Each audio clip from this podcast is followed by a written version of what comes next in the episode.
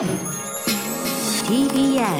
Podcast TBS ラジオミートアップ笹川ゆりと岩瀬大輔がお送りしています。本日のお客様です。株式会社出前館の前社長で、現在日本 M&A センターチーフクリエイティブオフィサーの中村理恵さんです。よろしくお願いします。中村です。よろしくお願いいたします。よろしくお願いいたしますプロフィールにありましたが、えー富山出身ということで、えー富山出身の起業家の方ゲストに、えーお迎えしてますね。富山愛も語っていらっしゃったラクスルの松本康兼社長ですね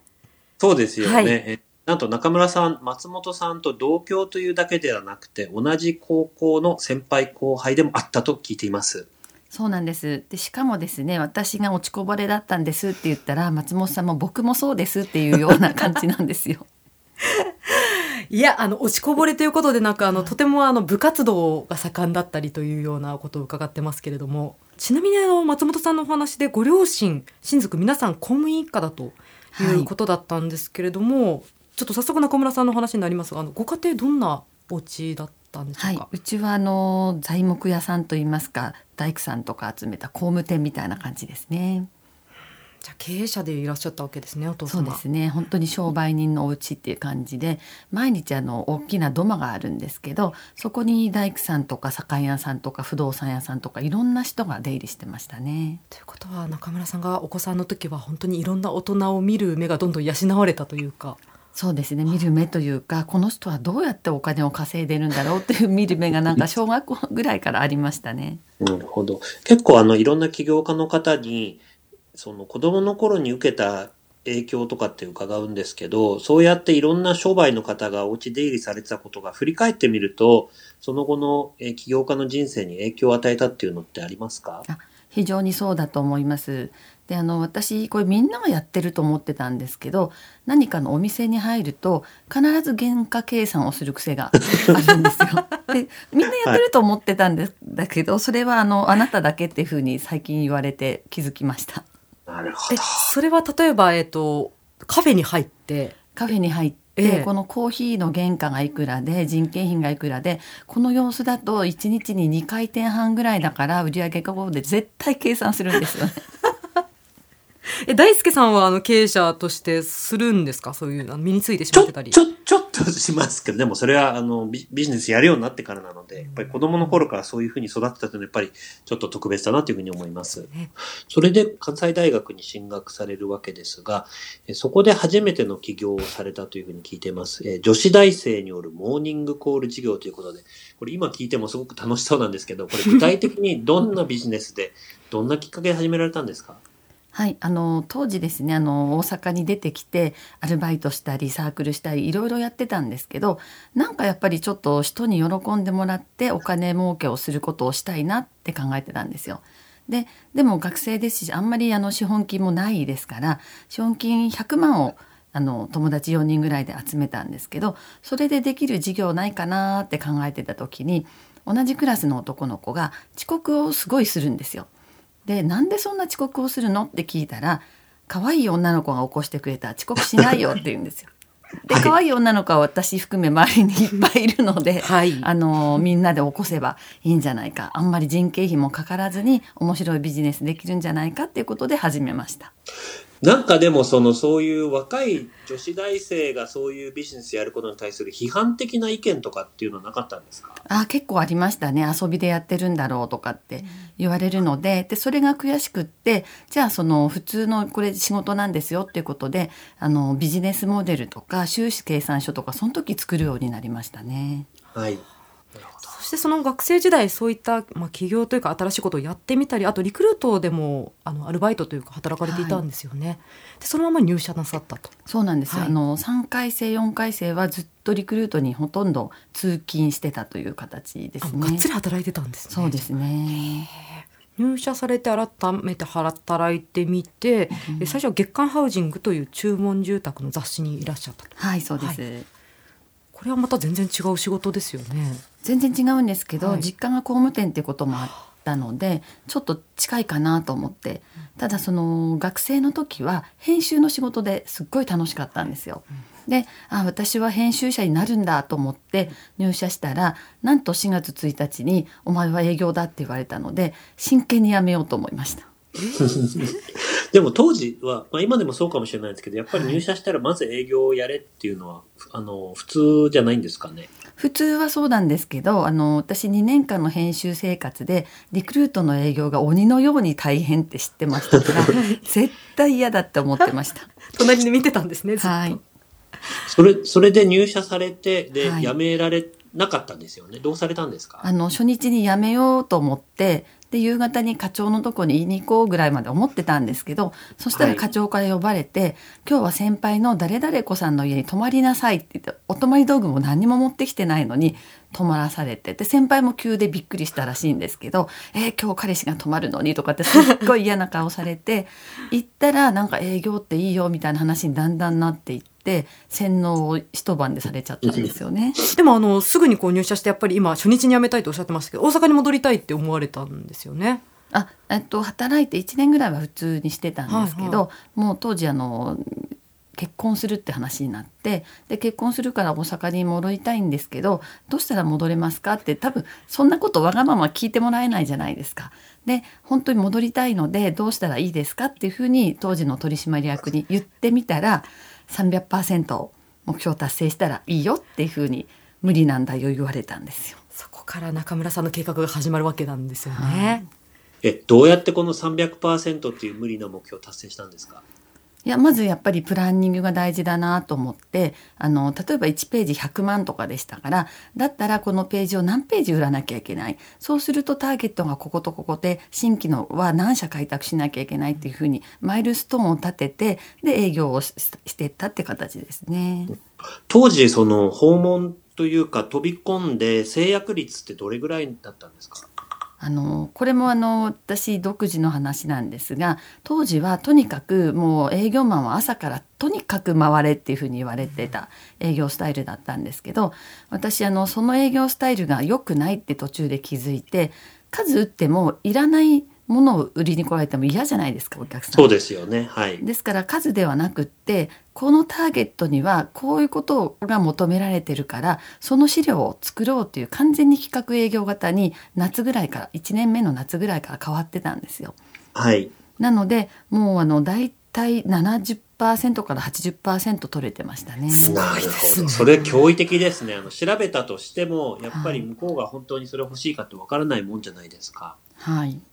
だからすごいですねそれは。でも今はネットがあるから調べやすいんですけど当時ネットがないので図書館に行ったり競合の会社に行ったりして徹底的に調べると向こうが調べられなかったことが出てくるんですよね。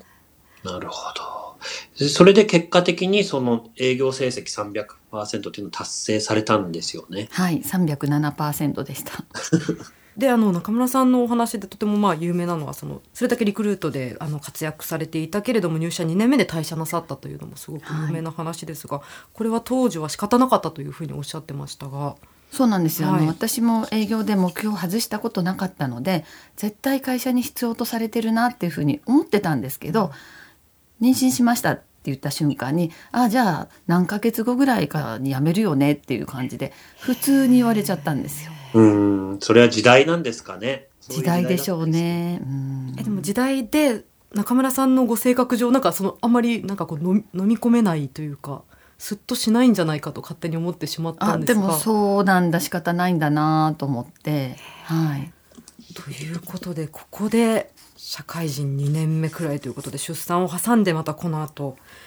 子育てはいかがでした？最初の大変ですよね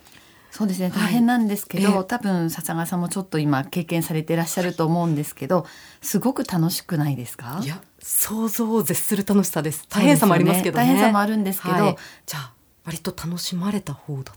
楽しみながら仕事もやっぱりだんだんしたくなるんですよね。何歳くらいの時に仕事に実質的には復帰なさったんですか？お子さんが。実質的には保育園に預けれた時ですから、うん、あの半年目ぐらいから、ね、早かった ですね。スーパー復帰ですね。なるほどそれの再就職先っていうのはどちらだったんですか？最初はあのそんなにべったり働けないのであのフリーのインテリアコーディネーターを最初やってたんですよ。大輔さんまたそれ意外な。えそれいついつ勉強されたんですか？それはちょうどその妊娠してる時にあの資格を取ったりしてで割とああいう仕事ってあのお腹大きくてもできたりしたのででだんだんだんだんやってで妊娠してる時になんか賞を一ついただいてあこれで食べてはいけるかもしれないなっていうとこまでは来てました。アそれ何年ぐらいやられたんですか？2年ぐらいですねなるほどなるほど。でそれから、えー再就職されたというそうですね。はい。はい、この時選ばれた会社の、えーハークスレイというこの会社は、えー当時どういう会社でなぜ選ばれたんですか？はい、あのこれはあのほっかほっか亭の運営本部の会社だったんですけど、はい。当時その会社は上場したところでこれから新規事業に取り組むっていうのはまず一つすごくあのアンテナにかかったのともう一つはやっぱり子育てしてる時に食ってすごい大事だなと思っていて、はい。で全部やっぱり手作りできればいいんですけどそんなわけにもいかないし。でもあんまりその冷凍食品ばっかりは嫌だしっていうところで当時あのホームミールリプレイスメントっていう言葉が流行りだしてでその中食っていうあのものが生まれてくるっていうのがあってあこれすごく面白いなと思ってその新規事業っていうこととホームミールリプレイスメントっていうことで惹かれて入社しました。今でこそあの完全にそういう時代が来たから今から20年以上前にその大きなトレンドをあの捉えられたっていうのはすごいなっていうふうに思うんですがやっぱりそれはご自身のあの子育てされた経験が大きかったんですかね？そうですねそれも大きかったのとあの私どマーケティングがすごく好きなのであの家計調査って総務庁出してるじゃないですか。はい。であれをずっとなんかウォッチしてましてで あの外食がもう今年ぐらいでピークでちょうどその1997年8年が外食市場のピークでこれから外食の市場がシュリンクしていくっていうことが出てきててでそれに変わるのはこの中食の市場なんだなっていうふうに思いましたのでこれから盛り上がる市場って面白いんじゃないかなと思ってたんですよ。ちなみに今さらっと言われたんですけど、えーはい家計調査を、いあの普段から見ている主婦の方ってあんまりいらっしゃらない。あんまりいらっしゃらないかもしれないそれいつ頃、いつ頃からそういうふうなことを興味持たれたんですか？あそれはあのやはり先ほどのリクルートのところであのいろんな企画提案をするときに家計調査ですとかいろんななんとか白書とかっていうのを分析してエクセルに落として表にするのがすごく好きになったからだと思います。なるほど。えそれでそのハークスレイさんに入社されたんですが、はいなんかあの、制服を着たくないという、あの、出来事があったっていう。そうなんですよあったんですか？ええ。はい、あそのの入社日にですね普通に行って「はい中村さんこれ着てね」って渡されたのがいわゆる白いブラウスにあの千鳥格子のベストい。に黒いタイトスカートみたいな、もう事務員さんみたいな感じで。でそれはそれで良かったんですけど初めてまあ制服着るのも30代になっていいかなと思ったんですけど私あの手足が長いのでちょっとちっちゃいんですよね。短いんですよ。でちょっと短くてこれなんかツンツルテンな感じで嫌だなと思ってこれあの私服でもいいですかって聞いたらダメです。って言われたんですよ。でじゃあ制服脱ぐにはどうしたらいいですか？って聞いたら管理職になったら脱げますけどっていうふうに言われたんですよ。それはおそらくその当時の上司の方も冗談だったってことですよねまたいや本当に管理職になったら脱げるってことなんですけどあの女性の管理職は一人もいなかったっていう状態ですね。それはでもおそらく中村さんの心に火がついたわけですよねそうなんですよ。もうそのためにどうどうしたらいいか作戦をまたプランするんですよね。でもこれ、わずか半年後にマーケティング部の管理職に昇進されたってことなんですが、これもどうやってやられたんですか？これはですねあのリクルートの時は営業職ですから売り上げが全てじゃないですかいくら売るかっていう、はい。で今度はスタッフ部門ですから手っ取り早く分かりやすいのはコスト削減じゃないですか圧倒的に。でいくら削りましたって言ったら納得させられるだろうなと思ったのであのチラシ代の削減をドカンとやったんですよ。なるほど。ゆりさん、さっきのあの、え300%の営業目標を達成した時しかり、この半年でし管理職に昇進しろと言われて実践したのもしかりで、聞いててどういうふうに感じられますか？いやなんだかそういうちょっと無理難題を投げかけられた時にちょっとイラッとして心に火がつくってところまでは あの例えば10人いたら5人くらいそうなると思うんですよ、でもそこからやっぱり食らいついて結果を出すっていうのは並大抵のことじゃないと思うのでもうすごいの一言ですがやっぱりご自身の中でも相当ご苦労なさってたんですか？それともあのやろうって言ってすごい苦労苦労しますよ。だからなんかこういうなんかいろんなあのメディアで出していただく時はずっと成功してきたように見えちゃうんですけど、えええいやいやそれやるには本当にもうあの血ヘドも吐いてますし涙も何回も流してますし、たくさん失敗をした上でそうやってきたんだなと思いますね。以。前あの記事拝見した時にもやっぱり泣く時はお家に帰ったらお子さんがいるし会社ではね、周り男性の上司とかもいるしっていうのでお風呂で泣いてたっていうエピソードを拝見してはい。本当に苦しいね思いで今が終わりなんだなと思いましたでもその後に出前館の社長に就任することになるわけですがこの間何年くらいあるんですか？その間、えっと、4年から5年の間ですね、あってでまああのほっかほっか亭でもこれからはそのフードデリバリーの時代だからっていうことでインターネットの受注を始めたりいろいろやってたんですよ。で、まあ、商品はどうしようとか配達方法はどうしようっていうことで宅配について私自身が責任者としてやってる中でいやこれインターネットの自社のホームページよりも総合ポータルサイトの方が顧客に支持されるんじゃないのかなと思ったんですよ。それでも当時の業績はかなり大変なことになっていたと。出前館の方ですよね、はい。まあ出来たてのベンチャーで。え、でビジョンは絶対こっちだし顧客はこっちだからっていうことで実はあのほっかほか亭が出前館の最初の加盟チェーンだったんですよ。そうなんですね、はい、でこれすごく伸びるビジネスだし頑張ってねっていうことで応援してる側だったんですけど、ええ。どうしても応援してるとここできてないしなんでこんな高いビルに入ってるのとかいろいろいらないことを言い始めるんですよね。うんうん。そこから社長の打診が来たと。そこから一旦あのちょうど私子育ての壁にぶつかってて子供が小学校に入って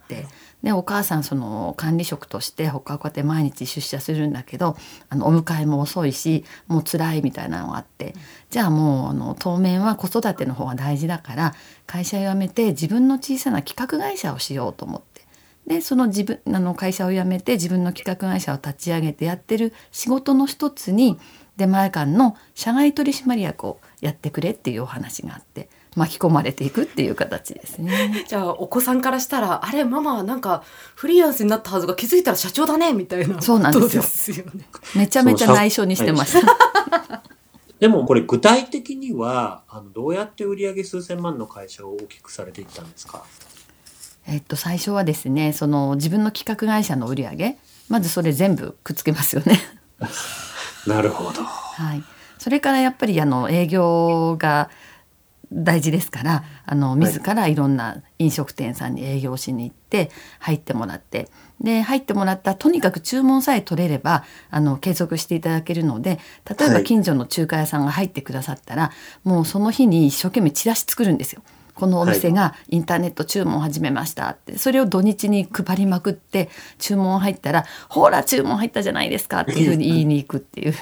なるほど。じゃあ割と最初営業型でやられてったってことですね。完全に営業型ですね。すごいその地域密着型というかお店の方のあの心をこう湧き立たせるようなことをされて一軒一軒本当にそうやって仲間を増やしていったっていうそうですね。ですから大手チェーンさんもあのほとんどの宅配チェーンさんは私営業に行きでで某大手レストランさんなんかは4年間通いました。